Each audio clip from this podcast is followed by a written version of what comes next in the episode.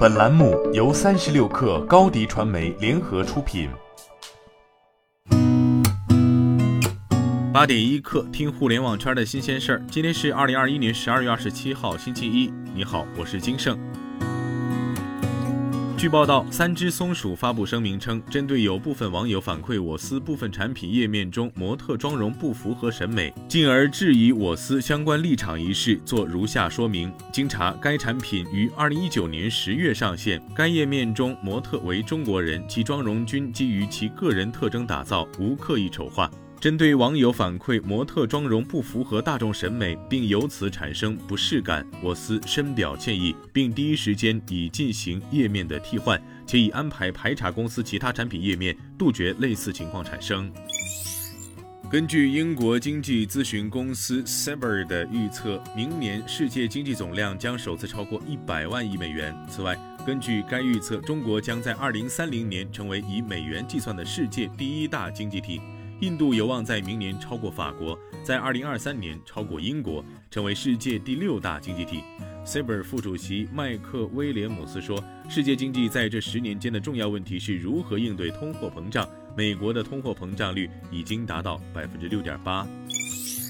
据界面报道，文化和旅游部近日发布修订后的《演出经纪人员管理办法》。规定演出经纪人员资格认定考试的组织形式和管理职责，明确考试全国统一实施，每年举行一次。文化和旅游部组织拟定考试大纲，组织实施考试，并确定考试合格标准等。管理办法规定了报名考试条件以及不得参加考试的情形，同时明确由文化和旅游部在考试结束后二十个工作日内公布合格分数线。统一核发演出经纪人员资格证，并建立演出经纪人员资格证管理库，做好后续服务和管理。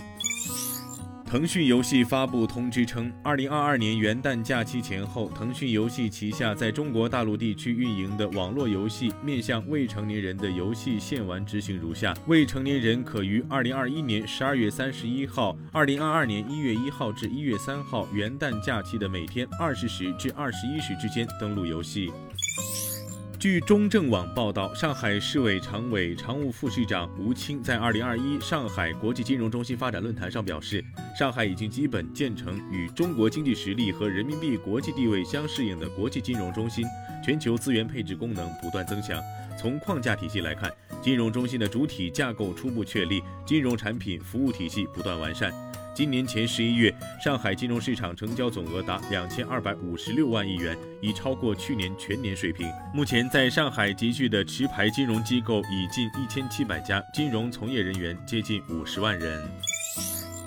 华为近日发布首款纵向折叠屏手机 P50 Pocket 宝盒，售价为八千九百八十八元起，这是华为首款一万元以内折叠屏手机。OPPO 首款折叠屏手机售价为七千六百九十九元起。另外，三星、小米等企业均已发布折叠屏手机。券商分析称，随着技术成熟、价格下降，折叠屏手机出货量有望迎来快速增长，零部件供应商将受益，包括柔性 AMOLED、UTG 玻璃和铰链等。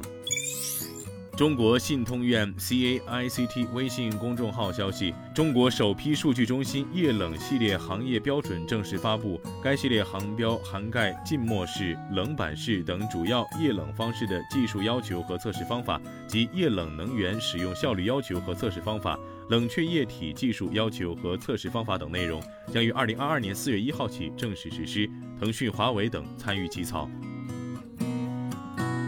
今天咱们就先聊到这儿，我是金盛，二零一刻，咱们明天见。